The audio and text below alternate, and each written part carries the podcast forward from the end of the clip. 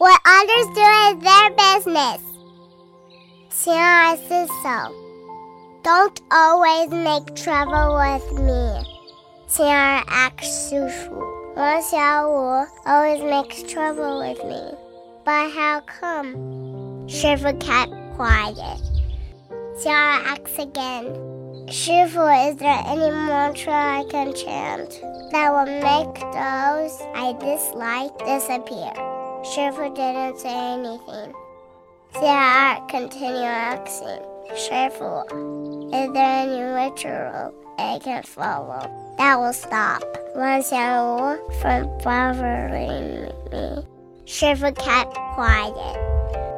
Xia said, Shifu, your silence scares me. This is giving me goosebumps. Alright, I will go do some reading. Below at cutting from Shiva's new book. Say good things. Mr. Straight Times inside. On the path to speaking like a Buddha. What others do is their business. What you do is yours. It is destiny that I meet in this life. No matter how others are, we have to make a kind and connection.